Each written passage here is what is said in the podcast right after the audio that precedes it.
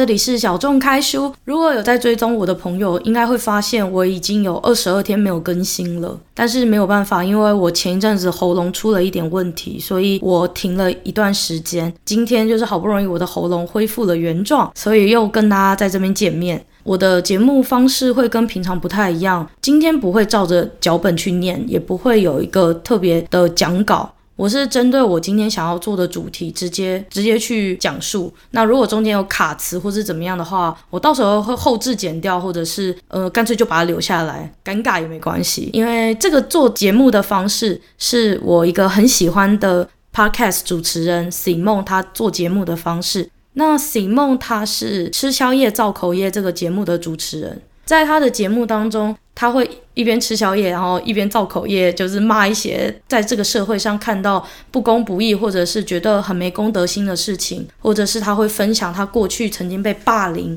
被欺负，或是他的同班同学作弊的一些状况，然后也会跟读者分享一些他对于这个社会时事的看法。之所以很喜欢他，就是因为我觉得他的节目非常的坦率，也非常直白，而且我也很想尝试看看没有脚本我会说出什么样的话。当然，我也是有先设定一个呃明确的主题，可是我以前从来没有直接没有脚本的直接讲我要讲的话。那今天是一个很新的尝试，我也会很担心我的这样子做会不会让节目变得很卡，或者是会有很多的停顿。可是我自己觉得，反正我做节目就是做自己开心、自己爽，也没人给我钱，那我就做我自己想做的。因为今天是除夕夜嘛，所以我今年就是想要来吃年菜造口业。我今年要造什么口业呢？就是我要靠北那些批评台湾作品、批评台湾创作却说不出个所以然的那些人。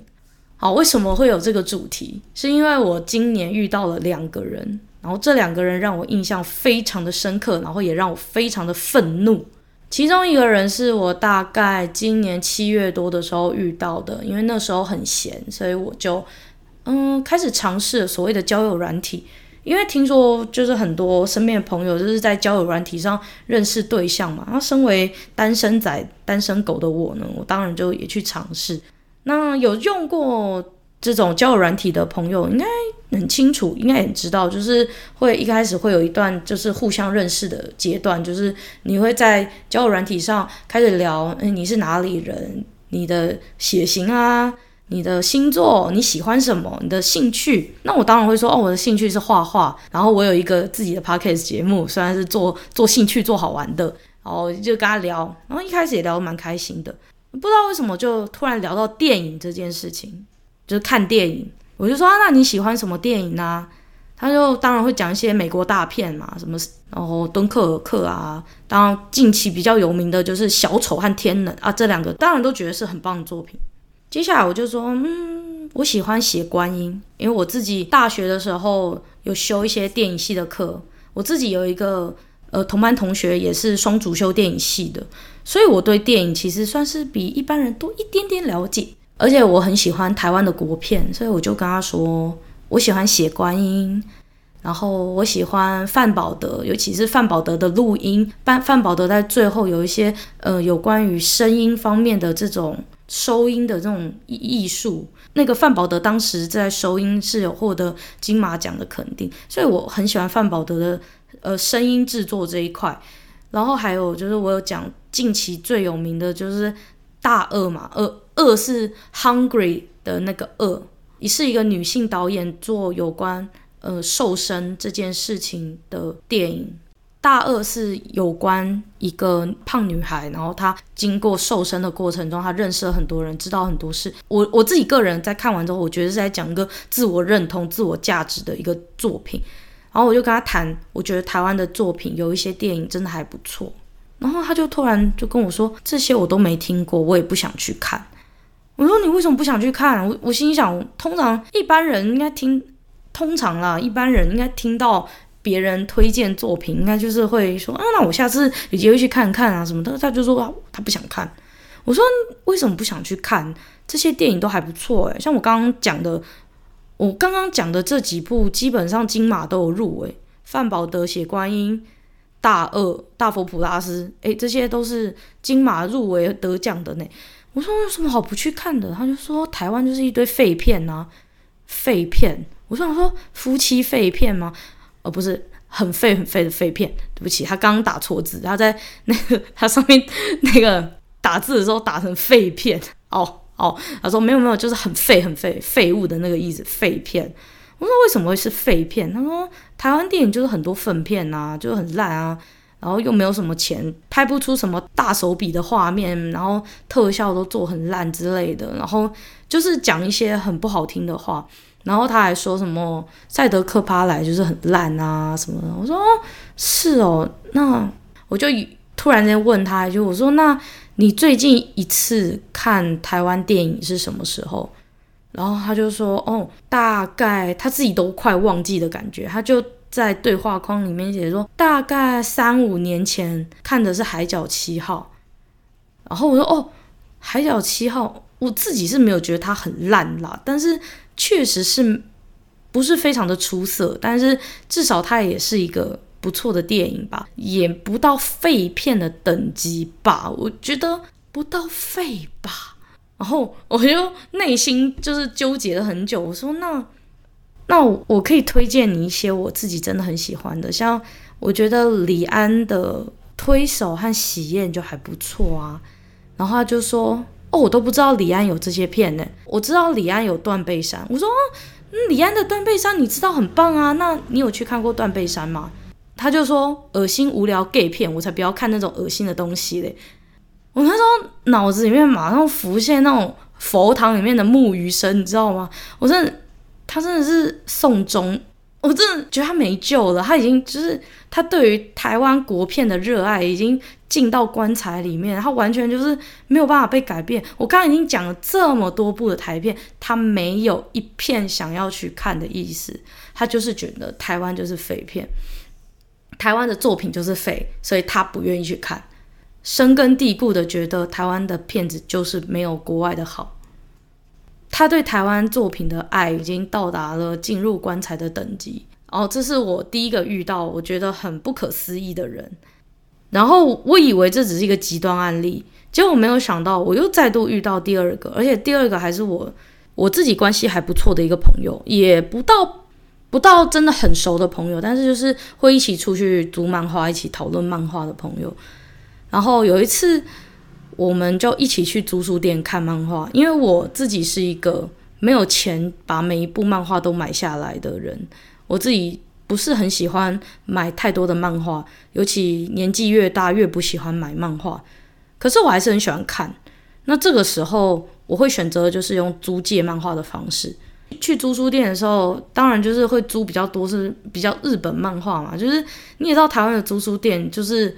大概百分之八十几乎都是日本的漫画，然后我就突然看到，哎，有一个角落里面放了一部那个《名战录》，然后一看，哎，台湾作家就是台湾的创作者韦忠诚他的作品。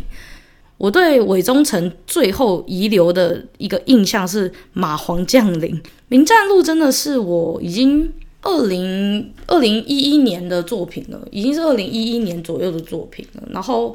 我那时候就一直都还不知道有原来有一个叫做《名战录》的新作品，我一直都停留在《马皇降临》，我我觉得自己也是蛮那个的，想说啊，我都我都没看过《名战录》诶，然后我就看一下说哦，我就突然发现说哦，原来西门町那个时候有那个妈祖娘娘的那个人形立牌，他们画那个就是把妈祖娘娘画的很可爱，原来就是《名战录》这一本书这一本漫画出来的。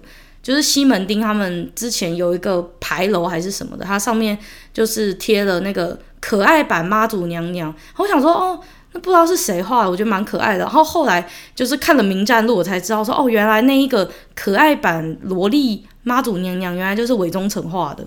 真不愧是变态，真不愧是变态。好，就想说来借借看。然后他就突然就跟我说：“你干嘛借那一部啊？韦中诚很烂呐。”然后我说：“哈。”尾中诚很烂吗？然后我心里就开始回想我对尾中诚这个漫画家的印象。我高中的时候曾经看过尾中诚画的《马皇降临》的这部漫画，虽然没有到非常的出色，但也说不上它就很烂呢、就是它就很烂这四个字会不会有点太情绪、太情绪化了？我觉得没有到它就很烂这四个字可以到达那个等级，我是觉得可能没有到那么出色，但也不至于到烂吧。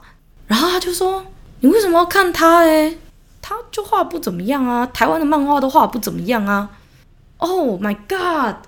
这次不是只有一个陌生人跟我讲台湾作品烂这件事情，连一个连一个跟我关系还不错的人都直接的对台湾的作品有一个。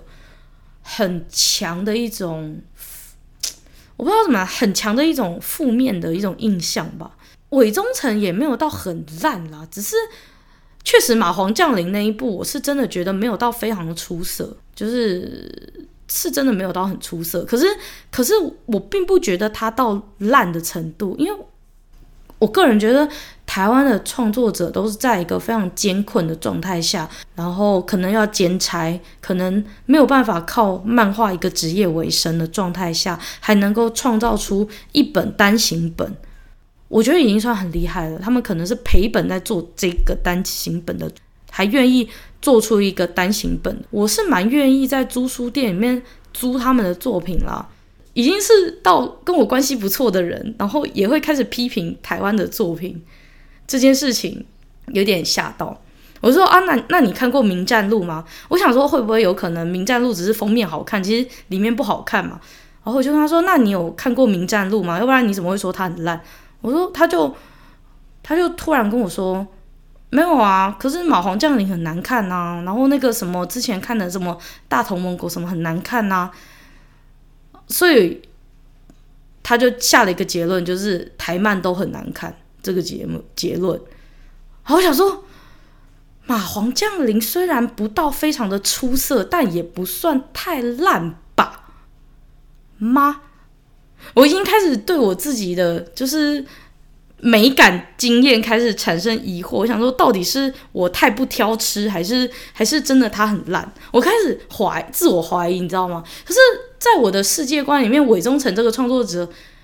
并没有到烂那种地步，并没有到要说烂，顶多就是变态而已啊！就是他有时候会画一些就是奇奇怪怪的东西，但是，但是我不会觉得他是烂，他是就是怪而已啊！他是一个啊，创作者都是变态啊，就是创作者都怪怪的啊。那他是个怪怪的创作者，然后在漫画里面展现一些他自己怪的地方，也是蛮蛮蛮正常的事情啦。对啦，那就是我那我那个。同学也是我那个朋友呢，他就觉得我很怪，为什么要去支持一个台湾漫画？因为我那时候后来就把《名战录》租了前面四集来看。可是，在我的世界观里面，我没有在我的世界观里面，我认为，在我还没有看这个作品的时候，我不应该妄下定论，因为创作者都会改变呐、啊，人都是会变的、啊。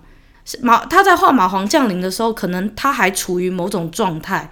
但是他可能画《明战录》的时候，他又是另一种状态，所以也许我们不喜欢《马皇降临》，也许我们会喜欢《明战录》。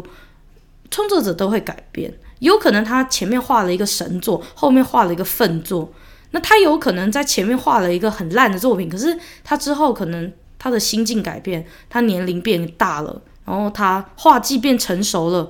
Come on，小电剑也有画的很烂的时候啊！Come on，和月生红也有画的很烂的时候啊！我就不相信海贼王一开始和那个尾田荣一样，一开始就像神一样，不可能啊！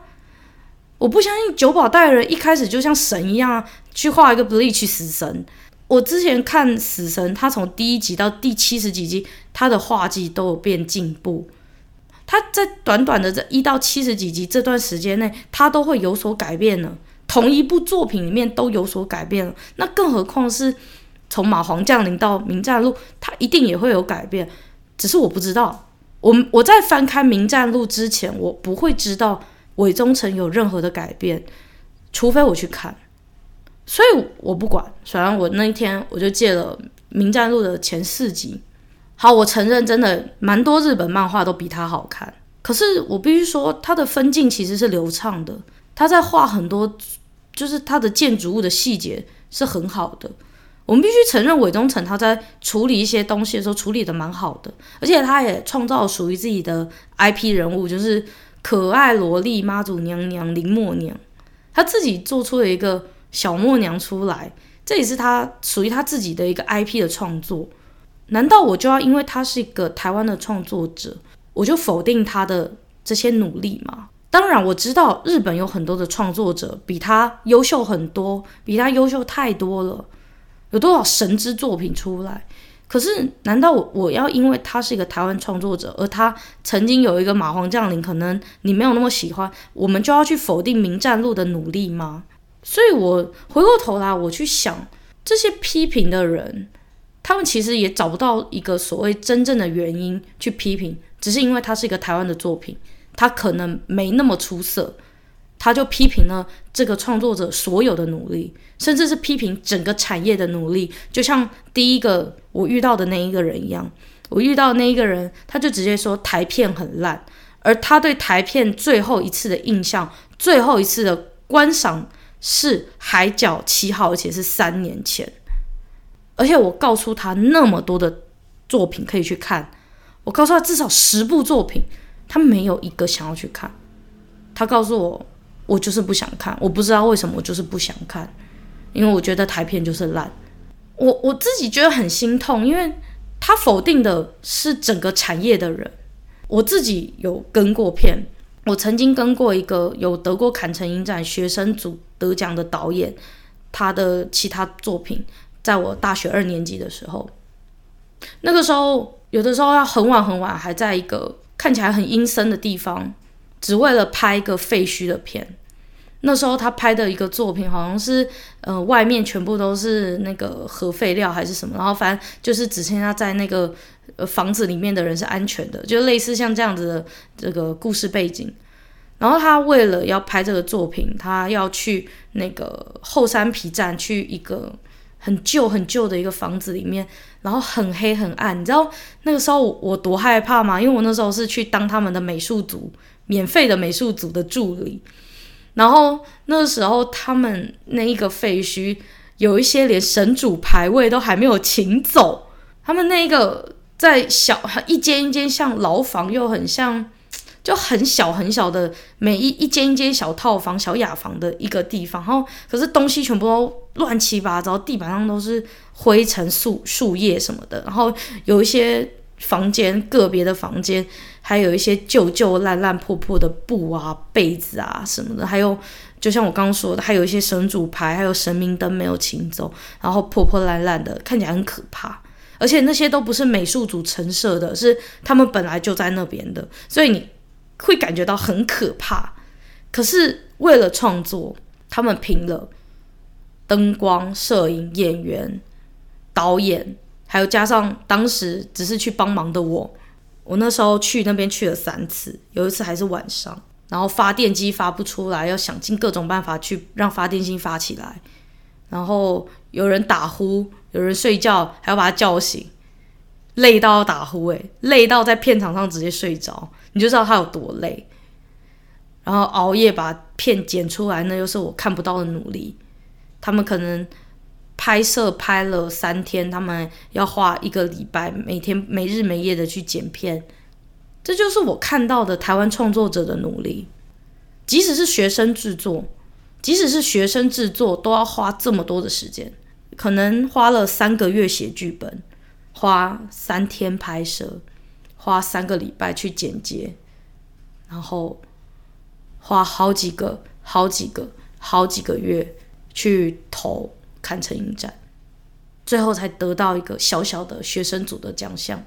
这只是三十分钟的短片而已哦，三十分钟的短片，可能超过三十个人的剧剧组一起努力出来的。那更何况是那些可能超过。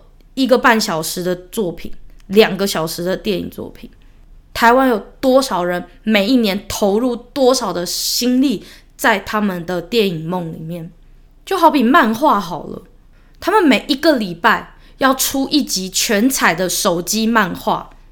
就拿宅男打篮球或北投女巫来讲好了，他们一个礼拜要出一集手机漫画，从故事发想到分镜。到打稿，到完稿，到上色，到上传，到被编辑打枪，这一格要改，那一格要变，到最后呈现在我们这些观众的眼前，他中间经过了多少的努力，就只因为你一句台湾作品就是烂啊，否定这些作品的努力，否定这个产业所有的人的努力，而你对台湾作品的最后一次印象，可能是三年前你看的某一个小小的作品，你甚至都忘记那一个创作者是谁，而你却说出了台湾作品就是烂。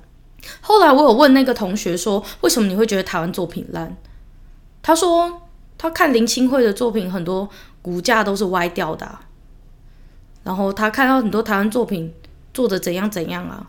可是我跟他说，我跟他说，如果今天我们都没有去消费，没有让那些创作者知道他的作品是有卖场卖点的，他的作品是有机会被知道、被被被了解、被喜欢的，他还会继续创作吗？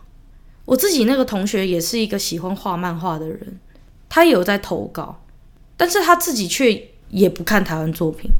他突然断掉了，然后他就跟我说他没有想过这个问题。我跟他说：“你自己就是一个创作者了，你还不支持这个产业的作品，利息也供三小。”后来他好一段时间都没有跟我联络，可是有一次他他赖我，他说。他说他明白我的想法，但是他对台湾的作品依旧保持着还好的心态。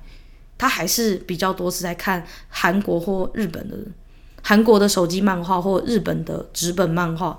但是他明白我的意思。我并不是说我们无条件的去支持台湾作品，我我并没有这样讲，因为我知道台湾一定有好作品和坏作品，一定都会有差别，一定有好有坏。我们不需要无条件的喜欢台湾作品，那样也太就也太太爱国了，太 有点太太夸张了。但是我只求一件事情，就是你在批评一个作品之前，你至少先去看过吧。你看过了，你才会知道这个作品是不是真的好或真的不好，而不是因为它是台湾作品，或只是因为这个创作者以前你看过他的某一件作品很烂，所以你就选择。拒绝，完全拒绝，只因为它是台湾作品，或你对你以前的某一个印象或某一个成见，然后你选择就是全部的拒绝，全部的反对，这对我来说是否定了整个产业的努力。你要知道台湾有多少的创作者，无论是电影的、舞台剧的、连续剧的、漫画的、小说文学的。各式各样的创作者都在努力，能不能不要只是一句台湾作品就是烂，然后你也说不出个真正的所以然，你也说不出个有见地的话，然后你就选择拒绝消费。应该说，我甚至可以觉得，为什么台湾作品会很烂，就是因为没有人消费。消费可以带来创造力，拒绝消费是没有办法带来任何的创造力的。你今天没有消费，你就没有资格对这个作品做出任何的评断。我记得我有一个电影系的老师，他说他在法国有一个教授，他是当时的一个影评人。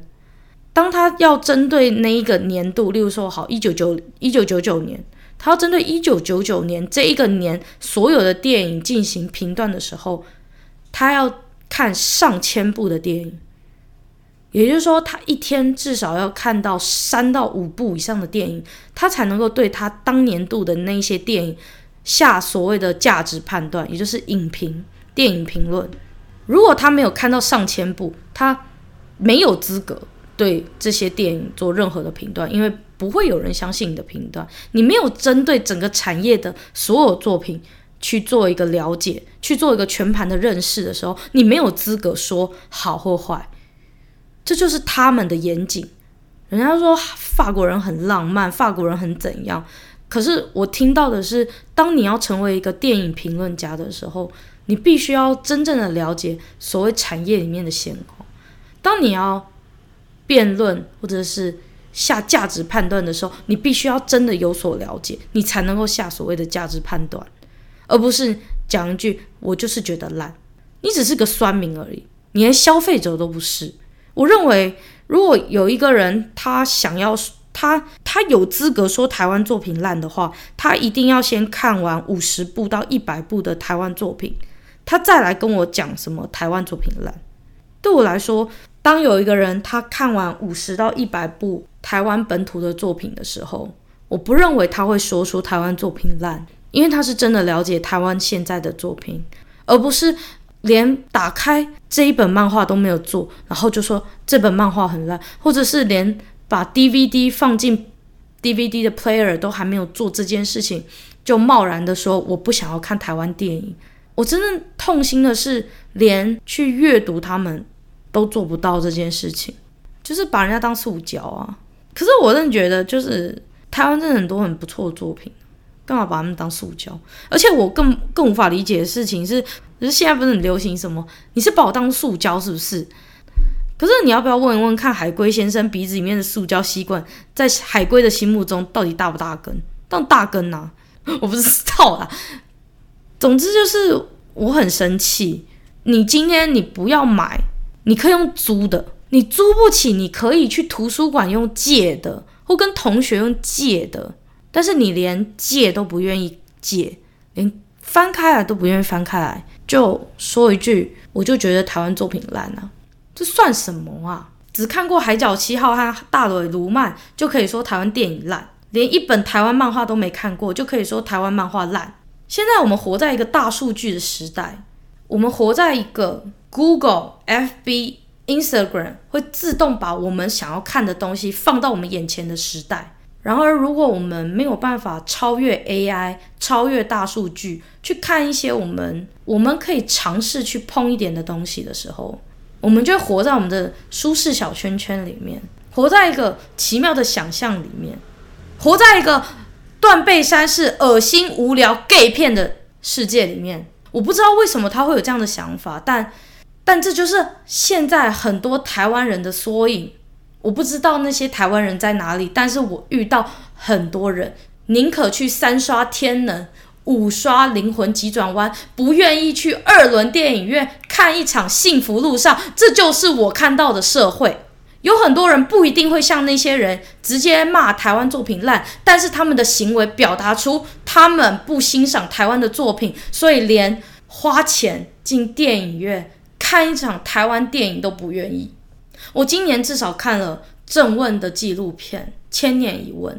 我每一年至少花一次钱去看台湾的作品。我在 Live Webton 上面每个月至少会花一点点的钱去支持台湾的手机漫画。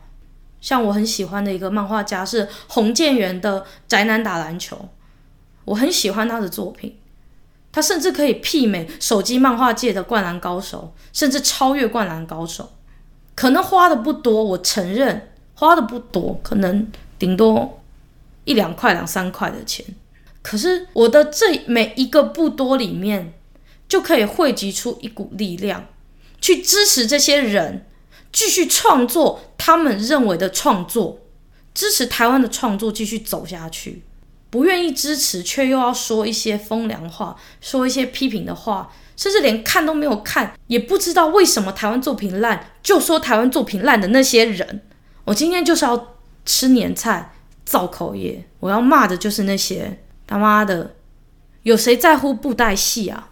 日本有动画师制作了属于日本人认识台湾布袋戏的《东离剑游记》，而我们现在看。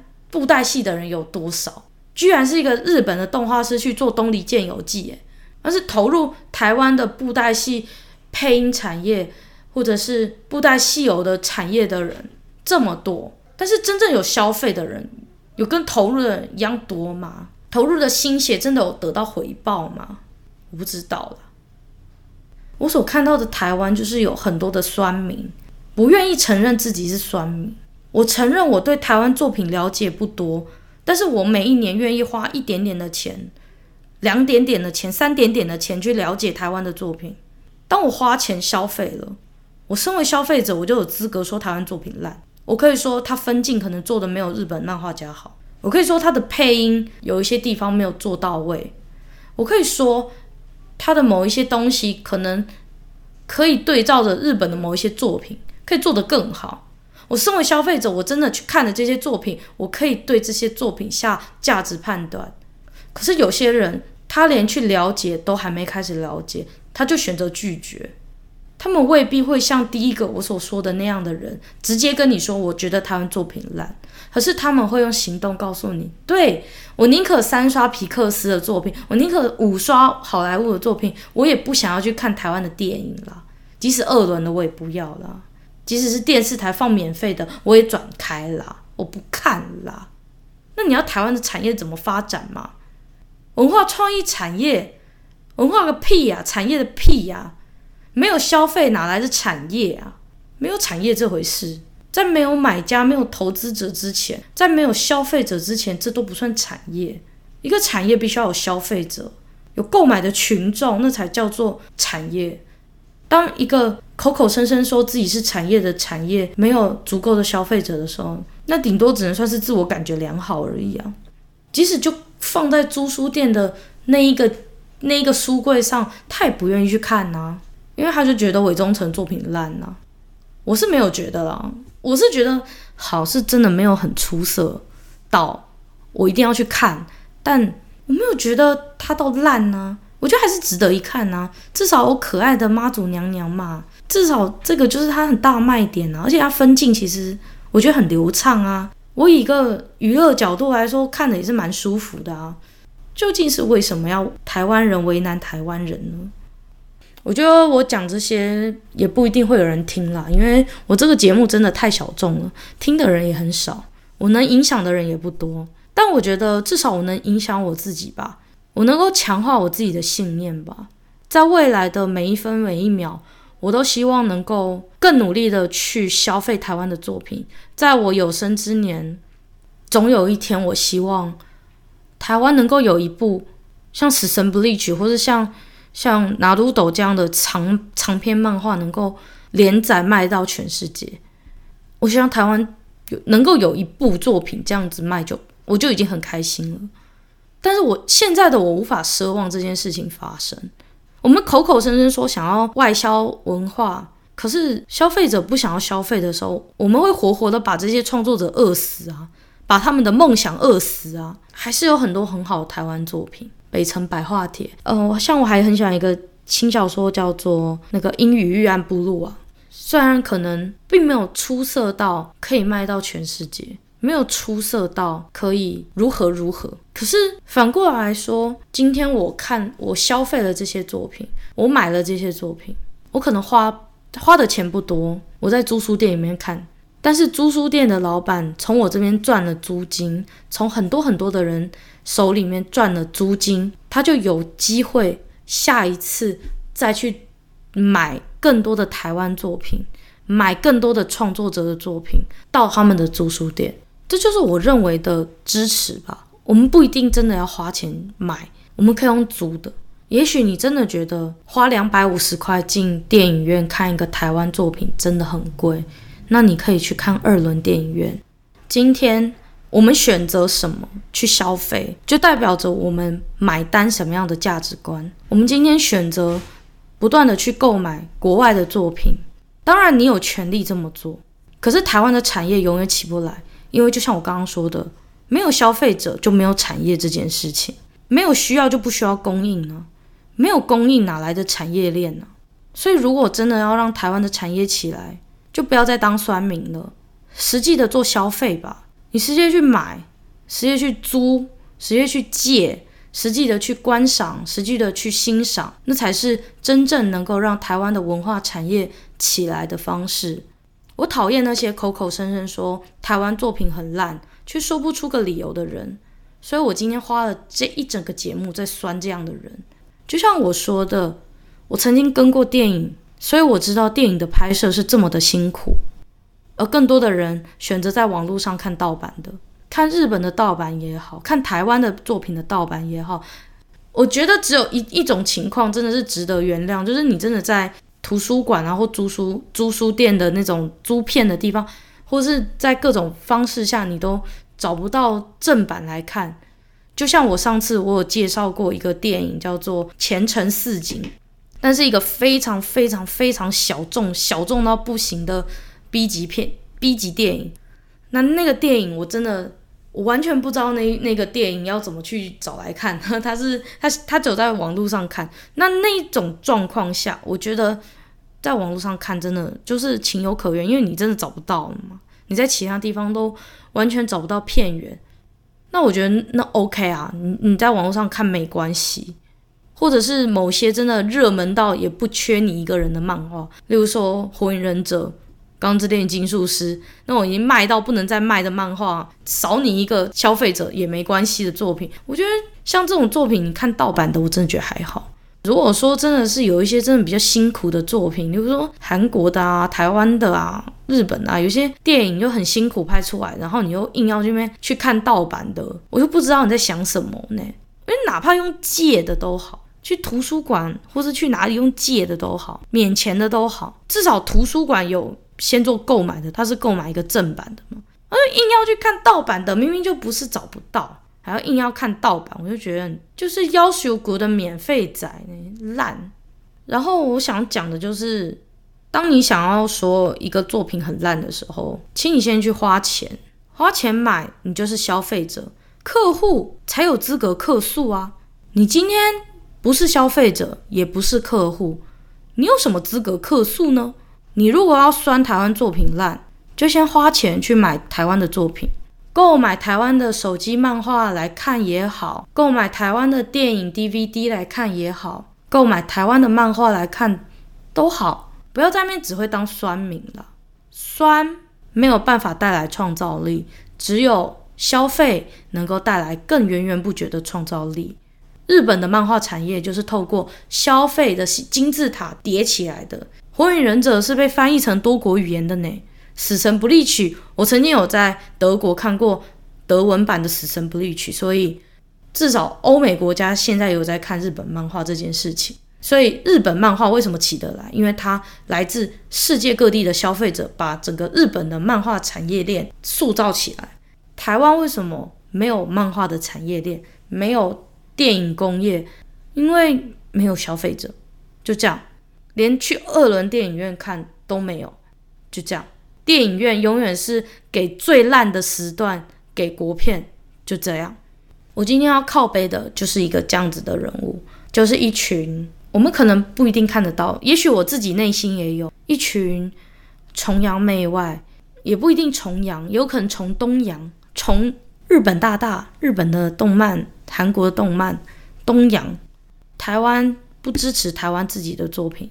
台湾人为难台湾创作这样子的状况，可能我们的潜意识都有这样子的自卑的血液留存在我们的心中。我们就像一群被殖民的、被文化殖民的被殖民者。我们被教育什么是好的，什么是不好的。我们被教育这个才是我们应该去看的，那个我们不要去看。我们的小学生要买《鬼灭之刃》的便当盒。或者是角落生物的铅笔，我们的高中生听的是 BTS，不是草东没有派对。我不能说崇洋媚外不好，这确实让我们得以生存。但是什么是台湾？什么是台湾文化？什么是我们？如果我们真的要建立一个强大的台湾文化帝国，我们必须要先从我们自己的消费开始。我们要如何相信未来有一天，十年后、二十年后，有一天台湾也能做出像《鬼灭之刃》这样的动画？我们要如何去相信有一天台湾能够做出像《死神 Bleach》、像《火影忍者》、像《听神明的话》这样子的漫画销到全世界？我不知道我要怎么相信，但我要相信一件事情，就是只要我不停的每一个礼拜、每一个月。一点点、一点点的消费着台湾的作品，总有一天，那一天可能是二零九零年，可能是二一零零年，它会到来。但是如果我们没有人去消费台湾的作品，我们没有人去进电影院看台湾的电影，去租书店租台湾的漫画，去成品书店买台湾的小说，那一天不会到来。今天这个造口业这个节目，我要讲的就是。我会持续的支持台湾的作品，直到我死的那一天。也许不是我生到死的那一天，我看得到台湾作品走出台湾。也许要等很久很久以后，在我有生之年，我只要愿意，只要我有金钱上的余裕，我一定每一个月、每一年一定消费台湾的作品。我已经做这样子的事情长达五年了。我每一年至少看一部台湾的电影，或是看台湾的一部漫画。今天无论是谁听到这个节目，从今天开始也像我一样，每一年消费一次台湾的作品，这样我们才能够相信遥远的将来，台湾的作品能够走出世界，走到台湾以外的地方。因为我们的消费能够变成一双脚、一双翅膀，让他们飞向国外。但是当我们都不消费的时候，这件事情永远不可能发生。这就是我相信的一件事情。所以，所以我租了《名站路》。我看完之后，我觉得《名站路》是好的漫画，可能没有那么的杰出，但它是台湾漫画。而我相信，我今天对这个漫画的消费，将成为下一次。韦宗臣愿意再画下一个更好的漫画的开始，或者是其他不一定是伪装者，也可能是其他的漫画家开始继续努力的一个起点。这就是我相信的消费能够带来创造力的开始，消费能够带来产业链的开始。这就是我所相信的，这就是我为什么已经很多年都不上电影院看好莱坞的原因。因为我知道好莱坞的电影永远都会出现在电影台，但是台湾的电影不一定会被电影台买下来，台湾的电影不一定会被代理，所以我知道我最后一次看到它，可能就是在电影院那个最差的时段，我愿意去买那个时段来看，我愿意花两百多块去买那个电影票。这就是我为什么那个时候啧啧募资的时候，我去参加了《千年一问》，正问这个漫画家他的纪录片的募资。我为什么去参加？因为我相信，我今天参加了泽泽的募资，明天就会有其他的漫画家相信，在台湾做漫画是有机会成为大师，有机会被人家敬重，有机会总有一天被人家记得。而总有一天，台湾会出现一个漫画，像《火影忍者》、像《死神不离去》、像任何一个我们曾经遥不可及的日本漫画一样走出台湾。这就是我所相信的。所以，如果你还不相信台湾作品好的话，就请你花钱去消费一个台湾的作品，无论是在 Netflix 上面看《想见你》，还是去看电影的《大鳄》，我相信。你一定会看到一些很不错的台湾作品，然后相信台湾总有一天走出来。我们身为消费者，这就是我们所能做到的最好的一件事情。我们要用钱去堆一个属于台湾文化创意产业。这个产业最需要的不是创作者，这个产业需要的也不是出版商，这个产业最需要的是消费者，就是我们。所以，让我们一起站出来消费台湾的作品。我相信。只要你今天走进 Seven，你一定可以看得到台湾作家写的作品放在杂志架，他们下面是杂志嘛，然后上面就是放一些，有的时候会放一些轻小说。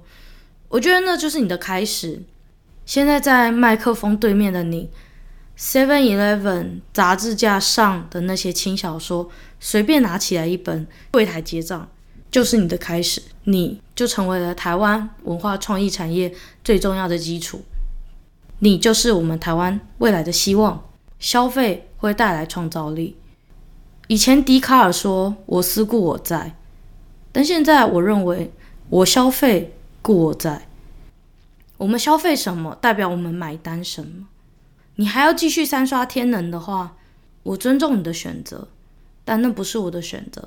身为小众开书这个小众又不受欢迎的节目的主持人，我不会做这么大众的事情。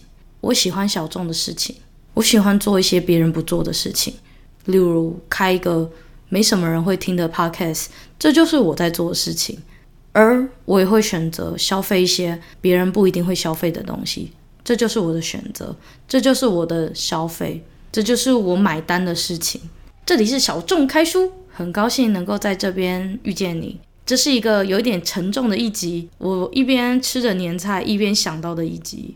这一集是我第一次直接讲出来的节目，所以可能有点乱，乱七八糟的，然后内容也没什么组织。不过至少我讲出我想讲的事情。我哥哥有在听这个节目，所以我想要跟我哥说一件事情，就是不要再看盗版的啦。你不是没有钱，如果是好莱坞电影，怎么看盗版我都没关系。但是还有就是科技业，赶快来投入漫画产业吧。我觉得台湾漫画值得投资哦。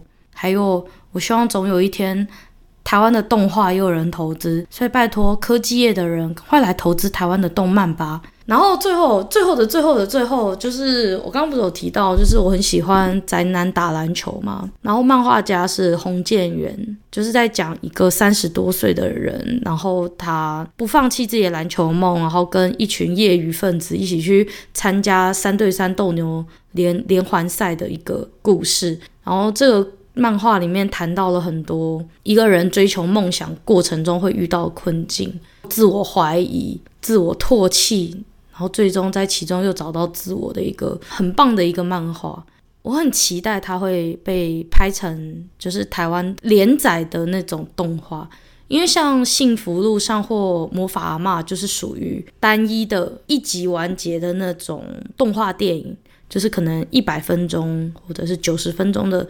长片动画，可是我很希望《宅男打篮球》有一天能够被做成可能很多集的那种动画，就像《鬼灭之刃》呐，或者像很多日本的动漫动画，他们是做成好几集，像《钢之炼金术师》或《海贼王》，他们都是属于长篇的好几集的动画。我自己默默的很希望《宅男打篮球》可以变成台湾第一个被做成很棒的连环动画的。连连连续连载的这种动画的第一个漫画，这是我的一个小小梦想。就如果有一天宅男打篮球，他真的真的真的能够开始进行群众募资，然后向大众募款要做成动画的话，我自己个人会捐一万块到这个动画的制作里面。无论最后这个动画，无论最后这个动画成功失败。我希望我能够成为第一个有能力去捐一笔五位数的一般民众到动画的制作里面。我希望我能成为第一个这样子做的人。我不是那种只会口口声声说自己爱漫画、画漫画，画一些很中二的东西，然后最后对整个产业没有帮助的那样的人。就我遇到很多创作者是自己很爱创作，可是。当他要去支持别人的创作的时候，他却保持沉默，不愿意支持。台湾的漫画、台湾的动画、台湾的文化创意产业最欠缺的是被消费、被买单、被接受。所以，如果真的宅男打篮球要做动画的话，我会第一个捐一万块出去，这是我对这个动画的承诺。如果那一天到来的话，那一个群众募资到来的话。我会捐一万块台币出去，这是我对宅男打篮球的承诺，也是对我自己个人想要支持台湾动画、漫画以及各种类型的创意产业的一个承诺。因为我自己，我自己是毕业于艺术大学，毕业于视觉相关的科系，所以我知道创作者是多么的辛苦。但我也知道，热爱创作并没有办法改变创作产业的创作产业的问题。但是消费可以。总之，我一再重申，就是消费，消费才能带来更热络的产业的发展。这里是小众开书，今天的主题有点无聊，有点有点沉重。不过这也是我真的想讲的。这个节目没有人给我任何钱，麦克风也是我花自己上班上班赚的钱赚来的。所以这个节目我想讲什么就讲什么，然后我也把这个口业造完了，我很开心。希望大家过年愉快，然后吃年菜不要噎到，慢慢吃，然后然后拜拜不要烫到手，然后大家都可以看到自己想要看到的人，然后大家的新年愿望都可以完成。这里是小众开书，我们下次见，下次就又回到介绍书本的正常集数喽，拜拜。